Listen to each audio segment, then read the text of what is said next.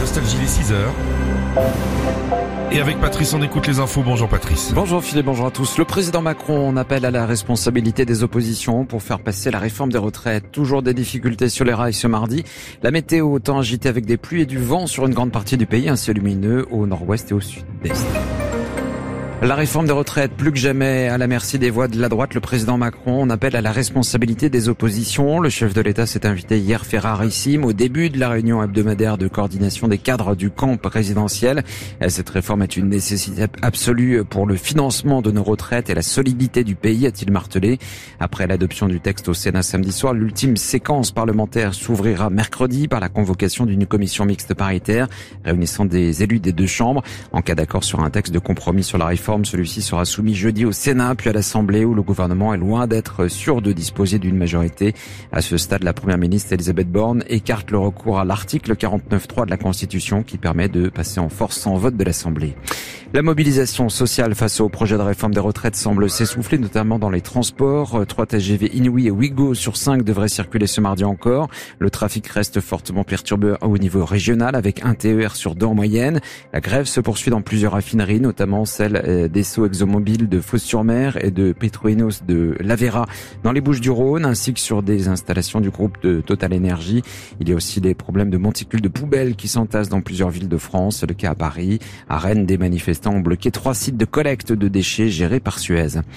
C'est à Nice que s'achèvera le Tour de France 2024. Le parcours des deux dernières étapes a été dévoilé hier à Nice après une étape de 132 km avec une arrivée au sommet du col de euh, Couillol le 21 juillet 2024. La 111e édition sera bouclée par un contre-la-montre de 35 km entre Monaco et la place Masséna de Nice. Christian Prudhomme, le directeur euh, du Tour de France au micro de Nicolas Abed. C'est vrai que le, le, décor, le cadre de Nice, de Monaco, de l'arrière-pays, c'est quelque chose d'exceptionnel, exceptionnel par la beauté, mais exceptionnel aussi par la difficulté. Une étape de montagne, une vraie étape de montagne le samedi, 20e étape, quatre cols répertoriés et sans doute une, une course difficile à contrôler pour une équipe. Et puis le lendemain, un seul contre-la-montre finale entre Monaco et Nice, 35 km, avec la montée jusqu'à la Turbie.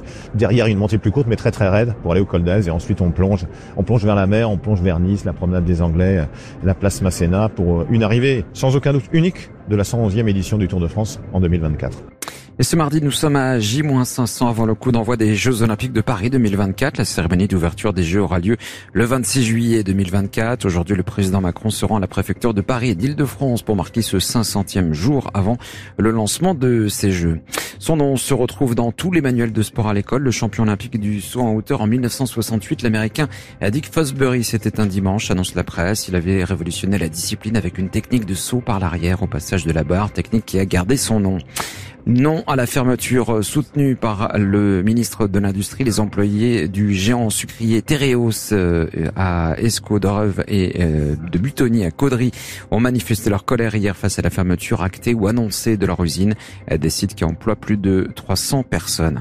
Un tribunal californien a entériné la loi sur le statut indépendant des chauffeurs d'application comme Uber, une victoire pour l'entreprise internationale dont le modèle économique dépend de ce statut. Et puis les ravages du cyclone Freddy, la dépression hors norme a fait plus de 100 morts au Malawi et au Mozambique en revenant euh, frapper l'Afrique australe. La météo avec un ciel perturbé et humide ce matin du sud-ouest au nord-est. Le vent sera quasi généralisé. Des éclaircies perceront sur le nord-ouest et en Méditerranée. De la neige sur les reliefs de l'est. Les températures 6 à 20 degrés pour les maximales. 6 à Lille. Il fera 10 à Paris, à Strasbourg, 15 à Montpellier et 18 à Cannes. Philippe et Sandy, c'est maintenant son Bon réveil.